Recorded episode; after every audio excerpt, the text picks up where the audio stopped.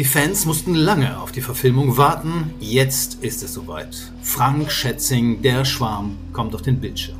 Zwar war es nicht Hollywood, sondern das ZDF, das sich an die Verfilmung des tausendseitigen Ökodramas gewagt hat, aber die Mainzer Fernsehmacher haben sich die Dreharbeiten einiges kosten lassen. Von Produktionskosten in Höhe von 44 Millionen Euro für die achteilige Serie ist die Rede.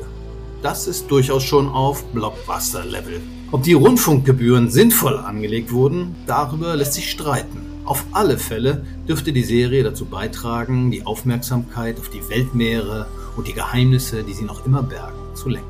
Eine, die die ersten Episoden schon gesehen hat, ist meine Kollegin, die Meeresbiologin Caroline Schacht. Sie macht sich seit vielen Jahren beim WWF für den Schutz der Ozeane stark und war seinerzeit begeistert über das Buch, das sie inzwischen mehr als sechs Millionen Mal verkauft hat. Mein Name ist Jörn Ehlers und ich plaudere heute mit Caroline über Film, Buch und natürlich das Meer.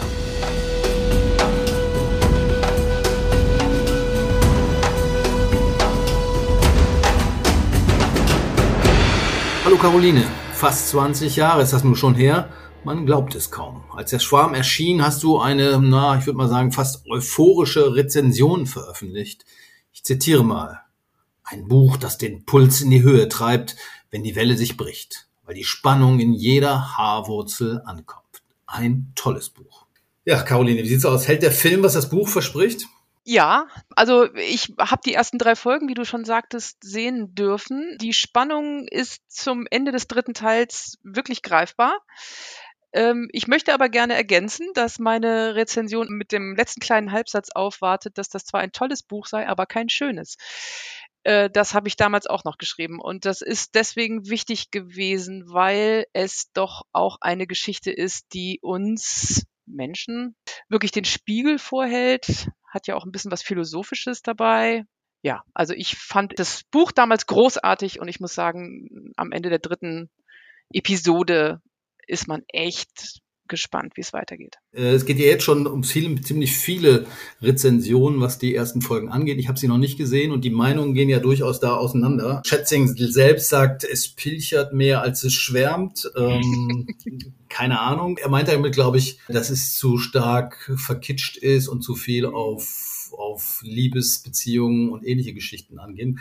Wobei ich sagen würde, wenn ich das Buch gelesen habe, ist er ja nun auch nicht gerade äh, Dostoevsky, also ein Meister der Charakterisierung, sondern er ist ja eher so in dem amerikanischen Stil, sagen wir mal Michael Crichton oder Dan Brown oder sowas. Ähm, wie hast du es empfunden? Ja, das, das ist mir auch aufgefallen. Ich äh, habe mich ein bisschen gefragt, warum eine Geschichte, die natürlich Aktualisierung nötig hatte jetzt in 20 Jahren Existenz. Ja, warum, warum denn? Die, naja, es war schon so, dass das, also vor 20 Jahren ist, hat dieses Buch äh, wirklich, es war prall gefüllt mit meereswissenschaftlichen und ökologischen aktuellsten Erkenntnissen von damals und hat ja auch so ein bisschen die geopolitische Situation beleuchtet.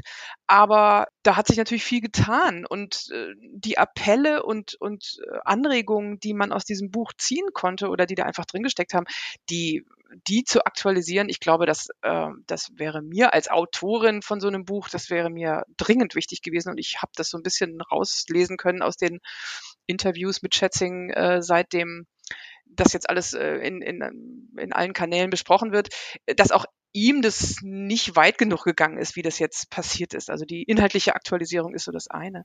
Aber mhm. das andere ist tatsächlich, dass es man sich so ein bisschen fragt, warum das jetzt, warum jetzt hier jede einzelne Figur noch eine Beziehung an die Seite organisiert bekommt. Ähm, also an Spannung braucht diese Geschichte eigentlich kein i-Tüpfelchen mehr. Das äh, lenkt so ein bisschen ab vom Inhalt. Also du bist auf jeden Fall begeistert, äh, höre ich da so zwischen die Zeilen zumindest raus. Andere ähm, sind nicht so begeistert. Ich zitiere mal die Welt. Der schreibt, der Rezensent, fand ich auch sehr schön. Der Schwarm ist eine Ressourcenverschwendung ersten Ranges, was auch für die eingesetzten technischen Mittel gilt. Die vom Schwarm ausgelösten Katastrophen sieht man kaum, bleiben bloße Behauptungen. Den wild werdenden Wahlen merkt man ihre Genese aus Nullen und Einsen ungefähr so deutlich an wie dem Halbdrachen Nepomuk bei Jim Knopf.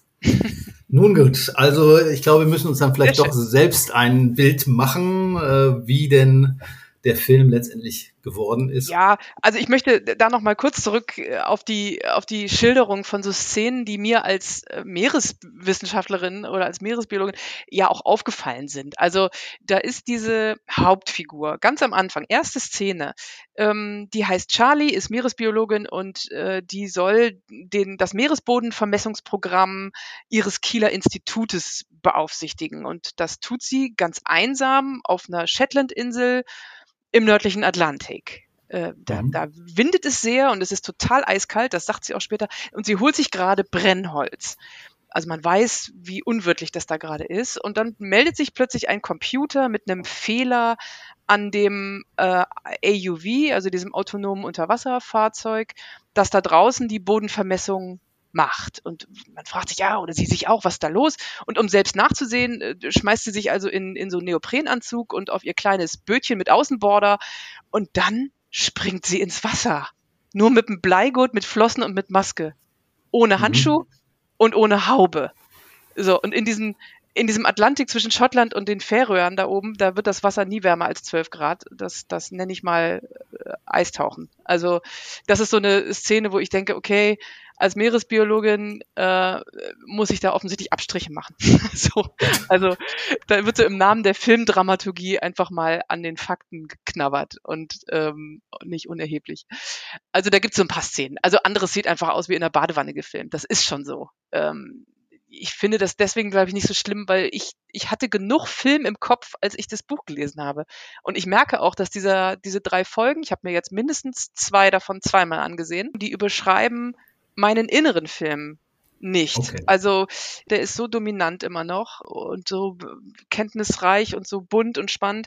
Da reicht das neue Programm sozusagen nicht, nicht ran. Aber trotzdem äh, hat er dir offenbar gefallen und du wirst dir die anderen Folgen wahrscheinlich auch noch anschauen. Das mache ich auf jeden Fall. Das ist schon, also vielleicht sollten wir mal kurz sagen, worum es überhaupt geht so in dieser mhm. ganzen Geschichte. Man wird ja man wird ja als Zuschauerin äh, und Zuschauer langsam herangeführt, dass es offensichtlich rund um die Erde gerade zu krisenhaften Phänomenen kommt, die, die alle mit dem Meer zu tun haben, aus dem Meer kommen, im Meer passieren und die den Menschen irgendwie Schaden oder äh, Rätsel aufgeben. Und, und am Ende der dritten Folge ist das dann soweit, haben wir sozusagen das, den kompletten Problemaufriss präsentiert bekommen. Also dann, dann sind die Würmer am Kontinentalabhang vor Norwegen entdeckt und haben die Ölbohrpläne dort schon durchkreuzt, weil sie ganz offensichtlich das Methanhydrat im Meeresboden destabilisieren. Ähm, dann sind auch schon die Wale vor der Küste Kanadas äh, erst ausgeblieben und dann in so extrem verändertem Wesen zurückgekommen äh, sind Menschen gestorben an der französischen Küste an so einer Killeralge ähm, und, und so weiter. Ja, lass uns mal drüber reden. Wie realistisch ist denn das? Also nehmen wir meinetwegen attackierende Wale. Also, Hat es ja schon gegeben. Also ich, attackierende Orcas vor Galicien, Nordspanien, letztes Jahr oder vorletztes Jahr haben die spaßeshalber Boote attackiert und die Ruder abgebissen. Macht Zufall gewesen sein, aber gibt's durchaus. Ja, möchte man jetzt ein bisschen in Frage stellen, ob die wussten, dass sie uns, also den Menschen da oben drauf Schaden zufügen. Aber Buckelwale, die auf äh, Boote gekracht sind, wahrscheinlich aus Versehen, habe ich auch genau, schon gehört. Genau, einfach mal gegeben, ja genau. Ja. Das, das ist, glaube ich, so, diese, diese Szene in dem Film ist eben tatsächlich, jetzt wo du es ansprichst, kann man es ja vielleicht verraten, also da die machen das gezielt äh, und die machen das im Schwarm und sie kommen sozusagen als Gruppe aus der Tiefe hoch und erst werden sie vom Whale-Watching-Boot beschrien und bekrischen und fotografiert, um dann eben wirklich aufzusteigen und diese Boote in Stücke zu zerlegen.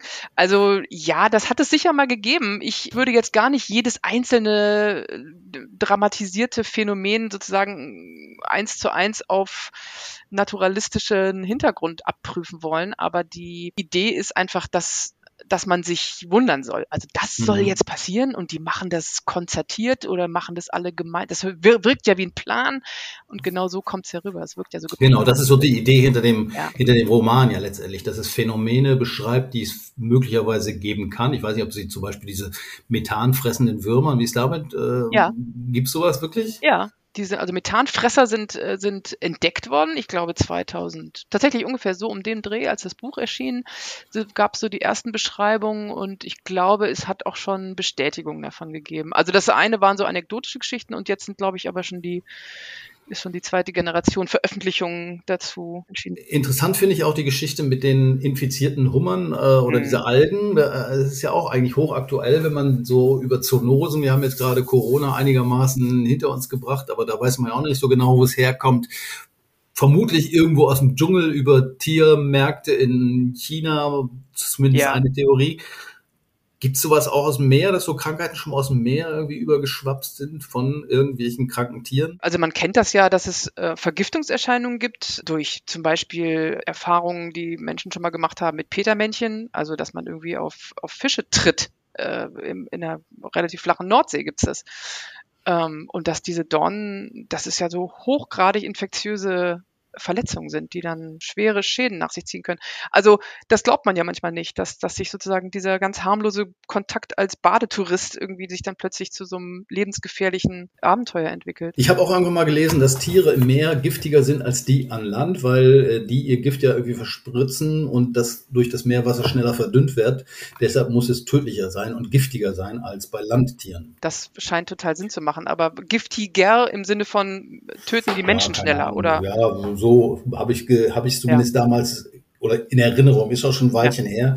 Aber es ist natürlich auch interessant wiederum andersrum, dass man solche Gifte natürlich auch einsetzen kann, um Medikamente zu entwickeln. Zum Beispiel. sind ja, ja. viele ähm, Organismen im Meer auch, ja, sagen wir mal, im Blickfeld von was sagt man, sagt man, Medikamentenforschern oder so. Ja, das ist durchaus das ist, denkbar. Aber das ist kein Thema beim Schwarm, glaube ich, mich richtig zu erinnern. Ein Knaller damals war ja auch äh, 2004 der Tsunami vor Indonesien. Ja, äh, ich hatte damals von Tsunamis, Jahr. ja, ja, genau. Ich hatte von Tsunamis damals nichts gehört. Vorher kannte ich allenfalls als Sushi-Marke. Ja. Äh, und 2004 ist das Buch erschienen. 2004, Ende des Jahres, ist der Tsunami vor Indonesien nach dem Erdbeben losgegangen. Und das war natürlich schon ein ziemlicher Knaller. 250.000 Tote. Ja, unglaublich. Mhm. Ähm, das hat wahrscheinlich dem Buch auch nochmal einen zusätzlichen Schub gegeben, denke ich ja, da gibt's ja so eine rührselige Geschichte, dass der, der Frank Schätzing, der Autor, beschreibt, wie nach dem Tsunami äh, eine Familie zu ihm kam und die Eltern schilderten, dass der Sohn dieses Buch äh, während des Indonesienurlaubs am Strand gelesen hat, um dann quasi eins zu eins zu erleben, dass genau das, was dort äh, vorkommt, nämlich ein Tsunami und wie er gebildet wird und was dann für Effekte zu erwarten sind, dass er das dann gesehen, verstanden und Alarm geschlagen hat, um die Familie dann zu retten sozusagen. Also die haben ihm gesagt, also hätten sie das nicht gelesen, äh, wären sie damals auch äh, umgekommen. Schöne Geschichte, glaube ich nicht ganz, ehrlich gesagt. Ist, äh, Schätzing hat sie auch jetzt wieder rausgekramt. Aber ja. sie ist auf jeden Fall eine gute Geschichte. Ja. Äh, das glaube ich, muss man natürlich auch sagen, Schätzing ist äh, Profi und Werbefachmann. Ja. Da passt natürlich so eine Story. Wir können sie ja mal glauben. Genauso gut, genauso gut wie die Geschichte, wie er äh, zu dieser Story an sich kam dass er davon hat geträumt, er geträumt hat. Was, ne? Ja, ja, genau. Und sich dann nachts um vier aufgeschrieben hat, die Meere Meeresbewohner wenden sich gegen die Menschen. Es wird ein Thriller, heißt der Schwarm. Punkt. Wieder in die Schublade gelegt. Genau. Ja, egal. Und dennoch glaube ich, dass diese wissenschaftliche Basis, die dieses Buch ja unbestritten liefert und auch äh, zwischen den großen Kapiteln ja auch auswalzt, dass das äh, ein, ein unverzichtbare, also eine unverzichtbare Basis auch ist, um nachzuvollziehen, was diese Geschichte sozusagen mit unserem Leben heute zu tun hat. Also ich glaube, dass das eine super elegante Verquickung war aus, aus so ein bisschen aus Feature, aus tatsächlichen Fakten und eben dieser irren Geschichte dahinter. Ich fand das sehr gut gemacht damals. Ja, gut, es fanden ja offenbar auch viele andere. Das Buch hat sich millionenfach verkauft. Ich glaube, es ist in 27 Sprachen übersetzt worden. Wie geht's den Meeren oder sagen wir mal die Situation von vor 20 Jahren verglichen mit heute? Ähm, was würdest du sagen? Wir haben vorhin darüber geredet, du hast äh, ein Interview gegeben zu einer aktuellen Konferenz zum Schutz der Hohen See. Hohe See, wo fängt die an? Bei 200 Kilometer Seemeilen. Ne? Seemeilen, Seemeilen. Also naja, eigentlich außerhalb der sogenannten ausschließlichen Wirtschaftszone. Das ist nicht immer die 200 Seemeilen-Grenze. Also außerhalb von nationaler Gerichtsbarkeit, wie man es auch sagt, oder Hoheitsgewässern. Mhm, genau. Okay, das heißt also, das ist sozusagen der wilde Westen beginnt nach spätestens 200 Seemeilen und äh, von diesen Meeren stehen bislang nur ein Prozent unter Schutz. Da kann man noch mal kurz erinnern. Wir hatten ja kurz vor Weihnachten die ähm, CBD, also eine Konferenz äh, zum Schutz der Biodiversität. Und einer der Beschlüsse war, dass man 30 Prozent der Erdoberfläche inklusive der Meere unter Schutz stellen will bis 2030. Da ist man bei der Hohen See äh, noch weit von entfernt, oder?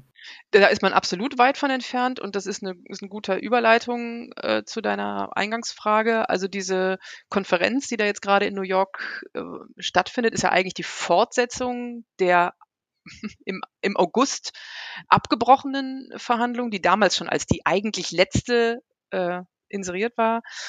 Und es geht eben seit 20 Jahren, um das nochmal aufzugreifen, weil das Buch ist 20 Jahre alt, über das wir gerade reden, und interessanterweise sind diese Verhandlungen eben ebenso alt, um den ersten gesetzlich vereinbarten Regelungsrahmen für die Hohe See. Und wenn du so sagst, das ist ja völlig richtig, ein Prozent, das ist ja total weit weg von dem, was man da sich als Ziel bis 2030, ist ja auch nicht mehr so weit hin, gesetzt hat.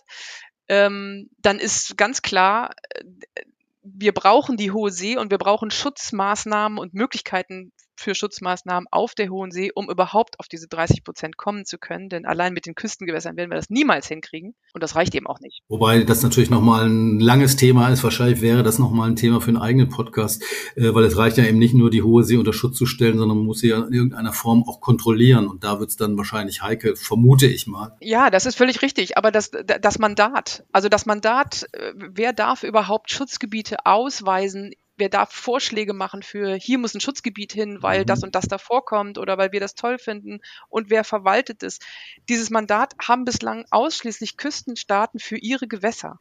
Und mhm. das Mandat für die Hohe See hat niemand. Und dieses Mandat wird beschrieben, soll beschrieben werden in diesem Vertrag, in diesem Abkommen. Und das ist so wichtig, dass es überhaupt international zum ersten Mal die Möglichkeit gibt, einen Prozess in Gang zu setzen, der am Ende zu einem Schutzgebiet führt.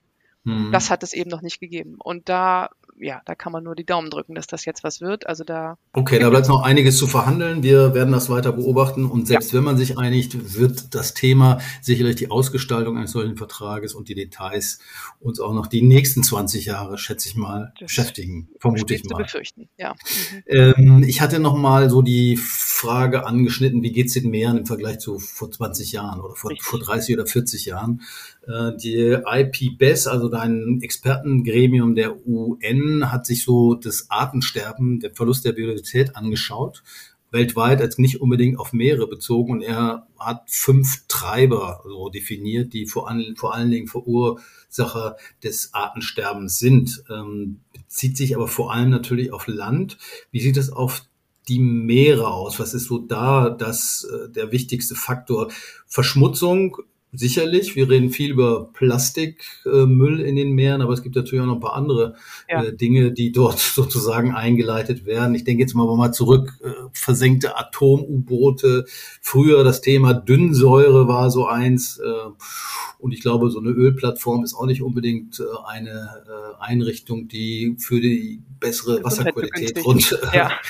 ist. Wie sieht's aus? Hat sich das in 20 Jahren verschlimmert oder verbessert oder wie ist deine Einschätzung? Naja, ich denke, wichtig ist zu verstehen, dass allein weil das Verständnis und die Erkenntnis über die Belastung, die Sensibilität, die Renovierbarkeit oder Erholungsfähigkeit und unsere Macht sozusagen, das zu ändern. Über die Sachen sind wir uns jetzt ja deutlich besser im Klaren. Und das hat dazu geführt, dass es viele auch Abkommen gibt, die sich mit genau den von dir geschilderten Sachen konkret befassen äh, die da Erlaubnisse äh, formulieren oder Verbote formulieren. Aber deswegen sind ja die Probleme noch nicht weg. Also nur mhm. weil wir es erkennen, haben wir es ja noch nicht im Griff. Also, also bei Verschmutzung denke ich vor allen Dingen auch so küstennahe Geschichten, das ist vielleicht gar nicht ja. mehr so Dünnsäureverklappung ungefähr das Thema, aber das, was sozusagen über die Flüsse reinkommt. Also ich ja. denke an die Ostsee, die Todeszonen, die sich dort aus breiten, weil immer mehr Nährstoffe über die Flüsse, über die Landwirtschaft quasi eingeleitet werden. Oder ich denke ans Mar Menor in Spanien, dann küstennahe äh, Gegend ja. äh, in der Nähe von Murcia, was quasi tot ist. Generell hast du völlig recht, sind die Die Hinterlandprobleme werden über die Flüsse natürlich zu Meeresproblemen. Ähm, mhm. Also alles, alles, was da drin steckt, steckt dann irgendwann auch im, zumindest im Küstenmeer. Und bei den Nährstofffrachten oder den Eutrophierungsproblemen in der Ostsee, da sind wir, äh, da sind wir schnell dabei, dass das natürlich landwirtschaftliche Produkte sind, also Düngemittel, die dazu führen, dass die Überdüngung in den Küstenmeeren so wahnsinnig zugenommen hat oder mhm. vor allem nicht abgenommen hat in dem Maße, wie sie abnehmen müsste. Da gibt es ja Grenzwerte, die seit 20, auch, auch die seit 20 Jahren bekannt sind, äh, die nicht eingehalten werden. Äh, zweites Stichwort ist Lebensraumvernichtung. Da denkt man an Land natürlich vor allen Dingen an Abholzung von Wäldern zum Beispiel. Ähm, wie ist das im Meer? Da fällt mir vielleicht Tiefsee am ehesten ein, aber da ist man ja noch nicht so weit mit dem Tiefseebergbau oder aber der Tiefseebergbau ist gar nicht unbedingt das, was uns da so belasten muss. Es gibt ja auch Tiefseefischerei. Ähm, also die Tiefsee, ah. wenn man sie mal nicht unbedingt bei 1000 Metern anfangen lässt, gibt ja keinen so einen richtigen Strich, den man zieht in der, in der Meerestiefenbeschreibung. Aber überall da, wo kein Licht mehr hinkommt vielleicht. Also dann sind wir ja bei vielleicht 200 Metern Tiefe. Das ist ja noch locker befischbar mhm. aus, aus mhm. heutiger Sicht. Dann sind das natürlich viel so diese Grundschleppnetzfischereien, die, äh, die den Boden berühren, die einfach ob ihrer schieren Größe und ihres Gewichts äh, den Meeresboden einfach mal kahl rasieren und da alles zerstören, was da gewesen ist. Also, vor allem die festen Strukturen werden da so in Mitleidenschaft äh, ge gezogen. Dann sind da, also Lebensraumverluste sind, ähm, heißt ja nicht nur, dass man ihnen die, also dass man den Tieren da unten die Lebensräume ab räumt, sondern auch, dass man sie zunichte macht, weil sie zum Beispiel durch Überdüngung äh, mit Algenmatten überdeckt werden ähm, oder durch die, den mikrobiellen Abbau von, der so unglaublich viel Sauerstoff zehrt, äh, das Leben darunter zunichte macht. Also auch das ist ja ein Lebensraum. Ja, also die Veränderung des Lebensraums letztendlich. Da sind wir dann auch schnell beim Klimawandel, ähm, ja. Korallensterben etc., was natürlich auch typisches Meeresthema eigentlich ja. ist was sich sicherlich seit dem Erscheinen der Schwarms nochmal verschärft hat. Absolut. Also die Erkenntnis, dass wir ohne gesunde Meere, die, die mit hoher Resilienz ähm, an unserer Seite sind und dafür arbeiten, dass die, die Klimakrise nicht überhand nimmt. Das bedeutet ja auch, dass wir erkennen müssen, dass diese CO2-Aufnahmekapazität von Meeren, die enorm ist, also die schlucken einfach so viel weg, der Meeresboden ist äh, anerkanntermaßen der größte Kohlenstoffspeicher unserer Erde. Aber die CO2-Aufnahmekapazität ist das eine. Das andere ist, was das CO2 im Meerwasser macht. Und dass die Meere unsere guten Partner sind im Kampf gegen die Klimakrise, gleichzeitig aber schrecklicherweise an Übersauerung leiden oder an Versauerung. Das heißt, das führt dann wieder für äh, Sterben von Muscheln und allen, ja, genau. alle, die sozusagen Kalk bilden. Äh, ja, Kalk bilden sind. Ne? Genau. Ne? Die, äh, die kriegen das nicht mehr hin. Der, der Kalk wird nicht mehr fest genug. Und ähm, das ist ein Wuh. Das äh, kann man jetzt schon messen, dass das so ist. Stichwort Klima und zurück zum Schwarm. Äh, methanfressende Bakterien hatten wir vorhin. Kannst du mir da noch mal ein bisschen Erklärung, Nachhilfe geben? Wie hängt das da zusammen? Es gibt irgendwelche Methanschichten und wenn die frei würden, wäre es ja auch fürs Klima wahrscheinlich fatal, weil Methan ja eben auch ein Treibhausgas ist. Ja, also der, diese Methanhydrate, das ist ja so unter hoher, unter hohem Druck und unter niedrigen Temperaturen bildet sich das wohl. Und die ersten Entdeckungen, ich glaube, die gab's irgendwo vor Russland. Ähm, und jetzt weiß man mittlerweile, das gibt's in allen Meeren, ähm, überall. Aber die Destabilisierung ist ein großes Problem, weil Methan so hochgradig klimaschädigend ist, viel stärker als CO2 aber die Destabilisierung dieser Methanhydrate, die halt festes Material sind, das bedeutet, dass es durch also da kann ich, glaube ich, gar nichts zu sagen. Ob man das anbohren kann, das ist ja so Teil dieses, äh, dieses Phänomens, was, was im Schwarm beschrieben ist, dass man das anbohrt und dann quasi blubbert es da raus. Ähm, ich glaube, die schlimme Analogie ist, dass man das heute nicht anbohren muss, sondern es reicht, dass es wärmer wird. Ähm, also allein die steigenden Temperaturen führen dazu, dass Das heißt, das führt zu Emissionen von Methan durch die Meere? Ja, Genau. Es gibt blubbernde Regionen schon, in denen offensichtlich Methan auch austritt. Und die Klimaschädigung durch dieses frei werdende Methan, da wird, glaube ich, noch ein bisschen drüber gestritten, weil ein Teil davon wird schon während des Austritts in die Wassersäule, wird das schon wieder umgesetzt. Und also bei weitem nicht alles davon erreicht überhaupt die Atmosphäre. Aber dieses Destabilisieren eines festen Materials im Meeresboden Und das Ausgasen ist das eine und das andere ist, was passiert dann mit dem Meeresboden. Und tatsächlich kann das zu diesen beschriebenen Rutschungen führen. In welchem äh, Umfang oder wie groß dieses rutschende Volumen dann ist, das weiß ich jetzt nicht, aber auf jeden Fall äh, können Teile dieses, das sind ja dann in der Regel so Abhänge, ähm, Kontinentalabhang heißt das dann, die können dann wirklich destabilisieren und in Rutschen, in Rutschung kommen und das äh, ich weiß gar nicht, ob man dann sagen kann, das ist gefährlich für die, die oben drauf wohnen, aber äh, wahrscheinlich schon, ja. Man möchte das, glaube ich, nicht erleben, dass es unter einem so wegrutscht. Mhm. Gut, und das ist, letztendlich ist ja das auch wieder, äh, wenn es im großen Ausmaß passiert, Auslöser von Tsunamis oder ähnlichen genau, äh, Geschichten. Okay, wir haben darüber gesprochen, dass es jede Menge Phänomene gibt äh, im Meer, einige sehr realistisch, einige vielleicht auch eher unrealistisch. Zentral in dem Buch und auch in der Serie ist ja, dass das Ganze sozusagen von einer bislang unentdeckten Intelligenz gesteuert wird, also sozusagen dem Schwarm, das heißt also sind das, Einzeller, irgendwelche, die sozusagen ihr Wissen untereinander austauschen. Im Grunde machen ja auch die Wissenschaftler, versuchen ja auch so eine Art Schwarm zu bilden, indem sie ihr Wissen untereinander austauschen. Nur dieses, diese Irrs, so heißen die in dem Buch und in dem Film, äh, die machen das ein bisschen schlauer und machen das schon seit Millionen Jahren. Hat dir das gefallen? Ja, im Buch äh, mehr als bislang im Film, muss ich ja sagen, denn äh, im Film stecken wir ja fest in dem Moment, wo sich die Protagonistinnen erst beginnen, darüber auszutauschen, was da passiert. Aber dieser Moment, dass, dass du denkst, jetzt schlägt die Natur zurück. Also hin und wieder denke ich, wir, wir sind doch schon mittendrin. Jetzt, jetzt wehren sie sich.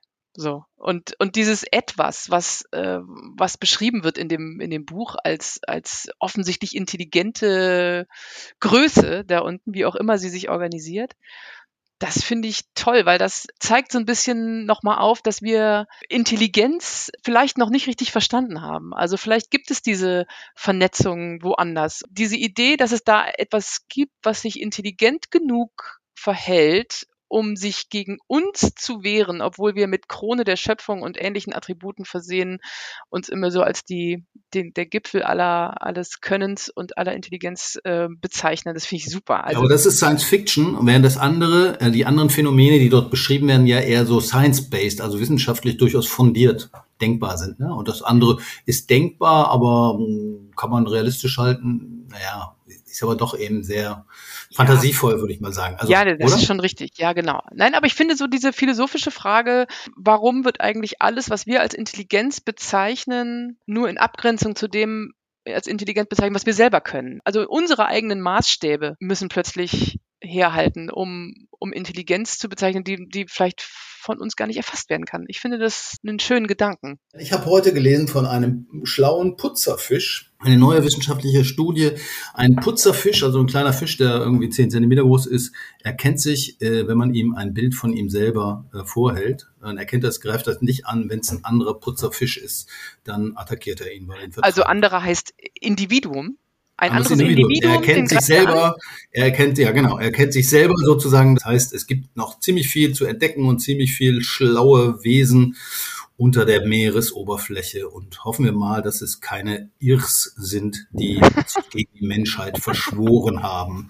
In diesem Sinne, vielen Dank, Caroline Schacht. War sehr spannend, mit dir über den Schwarm zu reden. Ich bin gespannt und werde auf jeden Fall auch mal reingucken. Dir hat der Film gefallen. Du guckst dir wahrscheinlich die nächsten Folgen an. Ich habe gehört, vier Staffeln sind geplant mit 32 äh, Folgen. Also kommt noch einiges auf uns zu, wenn die tatsächlich realisiert werden sollten. Das war unsere Episode Episode von Überleben, diesmal über den Schwarm und die Geheimnisse der Weltmeere.